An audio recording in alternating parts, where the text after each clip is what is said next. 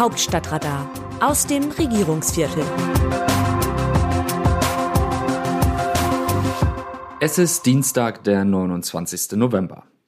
Die Bundesinnenministerin hat eine turbulente Woche hinter sich. Zunächst hat Nancy Faeser die Türkei besucht. Dort sprach sie mit ihrem Amtskollegen Süleyman Soloy, und zwar kurz nachdem die Türkei nach einem Anschlag in Istanbul damit begonnen hatte, kurdische Stellungen in Syrien und Irak zu bombardieren. Die Sozialdemokratin versicherte, man stehe im Kampf gegen den Terror an der Seite des NATO-Partners, rief zugleich aber zur Mäßigung auf. Aus der Türkei flog Feser weiter zur Fußball-Weltmeisterschaft nach Katar und war dabei zu einem weiteren Drahtseilakt gezwungen. Zwar hatte die fußballbegeisterte Anhängerin von Eintracht Frankfurt das Land schon drei Wochen vorher gemeinsam mit dem Präsidenten des Deutschen Fußballbundes Bernd Neuendorf besucht und dem Premierminister des Emirats eine Sicherheitsgarantie für alle deutschen Fans abgerungen, egal woher sie kommen, wen sie lieben und woran sie glauben. Damit waren vor allem Schwule und Lesben gemeint. Die Gesprächspartner, darunter FIFA-Präsident Gianni Infantino, hätten sich ebenso freundlich wie problembewusst gezeigt, hieß es hinterher aus der Delegation. Dennoch verbot der Weltfußballverband, offenbar auf Drängen der Kataris, dem deutschen Team und nicht nur diesem, kurz vor Anpfiff das Tragen der One Love Binde. Feser und Neuendorf standen düpiert da. Die Ministerin eilte trotzdem wie angekündigt zum deutschen WM-Auftaktspiel gegen Japan und trug die Binde auf der Tribüne im Beisein des scheinheilig lächelnden Infantino selbst. Es war ein Foto, das bleibt. Die Binde kommt jetzt ins Haus der Geschichte. Zurück in Berlin wartete auf die Bundesinnenministerin eine rein innenpolitische Debatte. Sie will es Migranten nämlich per Gesetz erleichtern, deutsche Staatsbürger zu werden. Das gefällt CDU und CSU gar nicht. Zumindest die Spitze der FDP ist ebenfalls dagegen. Die Turbulenzen der vergangenen Woche dürfte nur ein Vorgeschmack sein auf die Turbulenzen jener Wochen, die bevorstehen.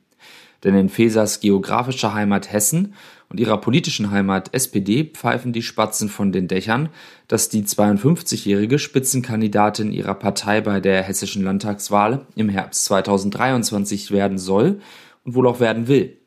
Es scheint sich zu bewahrheiten, was Fesers ebenfalls aus Hessen stammende sozialdemokratische Kabinettskollegin Verteidigungsministerin Christine Lambrecht zu Fesers Ärger bereits zur Jahresmitte durchblicken ließ. Damit sind offene Fragen verbunden. Eine Frage lautet, wechselt Feser im Falle einer Kandidatur selbst dann nach Hessen, wenn sie gegen den noch wenig profilierten Amtsinhaber Boris Rhein von der CDU und den grünen Spitzenkandidaten Tarek Al-Wazir verliert?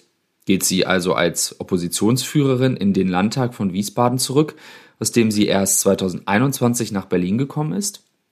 Wenn ja, wann gibt sie das Amt der Bundesinnenministerin auf? Vor der Wahl oder nach der Wahl? Wenn nein, wie erklärt sie das Tanzen auf zwei Hochzeiten den Wählerinnen und Wählern? Im Berliner Regierungsviertel denken bei der Gelegenheit sofort alle an den damaligen Bundesumweltminister Norbert Röttgen, der 2012 CDU-Spitzenkandidat bei der nordrhein-westfälischen Landtagswahl wurde, eine Niederlage erlitt und hinterher sowohl den CDU-Landesvorsitz als auch das Ministeramt abgeben musste, letzteres auf Geheiß von Kanzlerin Angela Merkel. Nun gibt es einen Unterschied. Röttgen war seinerzeit nicht der einzige Aspirant auf den CDU-Vorsitz in Düsseldorf und die Spitzenkandidatur. Er hatte sich vielmehr zwei Jahre vorher gegen einen innerparteilichen Konkurrenten namens Armin Laschet durchgesetzt. Feser ist in der Hessen-SPD als aussichtsreiche Spitzenkandidatin konkurrenzlos und kann somit eher die Bedingungen diktieren. Gleichwohl könnte sie sehr schnell zwischen allen Stühlen sitzen. Und da sitzt es sich bekanntlich am schlechtesten. Auch würde es so scheinen, als hätte die SPD Faeser allein deshalb im Bundesinnenministerium platziert, um ihr das nötige Profil für einen Landtagswahlkampf zu verschaffen. Wäre das der angemessene Umgang mit so einem Amt? Bis auf weiteres werden immer mehr Akteure in Regierung und Opposition in der fröhlichen SPD-Politikerin jedenfalls nicht mehr nur die Ministerin, sondern auch die potenzielle Wahlkämpferin erkennen, der man aus landespolitischen Gründen bundespolitisch Schaden zufügen muss. Die Drahtseilakte in der Türkei und in Katar wären so gesehen das Vorspiel für das große Finale. Bittere Wahrheit. Die deutsche Staatsbürgerschaft ist etwas sehr Wertvolles und damit muss man behutsam umgehen. Friedrich Merz, CDU-Vorsitzender. An das Jahr 1999 können sich kundige Thebaner noch gut erinnern. Die damals erst frisch ins Amt gekommene rot-grüne Koalition im Bund wollte in Deutschland die Möglichkeit einer doppelten Staatsbürgerschaft einführen. In Hessen gab es derweil den mit 41 Jahren noch vergleichsweise jungen und aufstrebenden CDU-Politiker Roland Koch, der im Landtagswahlkampf eine Unterschriftenliste gegen das Vorhaben startete und als Belohnung die Wahl gewann. Merz war zu jener Zeit stellvertretender Unionsfraktionsvorsitzender und muss sich 23 Jahre später entscheiden, wie scharf er heute das Vorhaben von Bundesinnenministerin Nancy Faeser und den größten Teilen der Ampelkoalition angreifen soll, das Staatsbürgerschaftsrecht erneut zu reformieren. Die Wortwahl, wonach man mit der deutschen Staatsbürgerschaft behutsam umgehen müsse, legt den Verdacht nahe, dass Merz als CDU-Chef und Oppositionsführer mit dem Protest dagegen ebenfalls behutsam umgehen möchte. Doch zumal in diesen bewegten Zeiten gilt, das muss nicht das letzte Wort gewesen sein. Wie sehen andere Nationen Deutschland? Die internationalen Medien beschäftigt beim Blick nach Deutschland derzeit eins am meisten. Das Spiel der deutschen Mannschaft bei der Fußballweltmeisterschaft gegen Spanien und das späte Ausgleichstor des Bremers Niklas Füllkrug.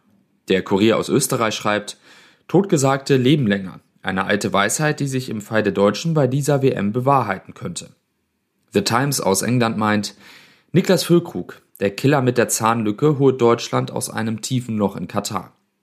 Die italienische La Repubblica notiert, unter den Gesetzen der Fußballweltmeisterschaft gibt es allen voran einen bewährten Klassiker. Gibt Deutschland niemals auf. Das Autorenteam dieses Newsletters meldet sich am Donnerstag wieder, dann berichtet meine Kollegin Eva Quadbeck. Text Markus Decker, am Mikrofon Dennis Pützig.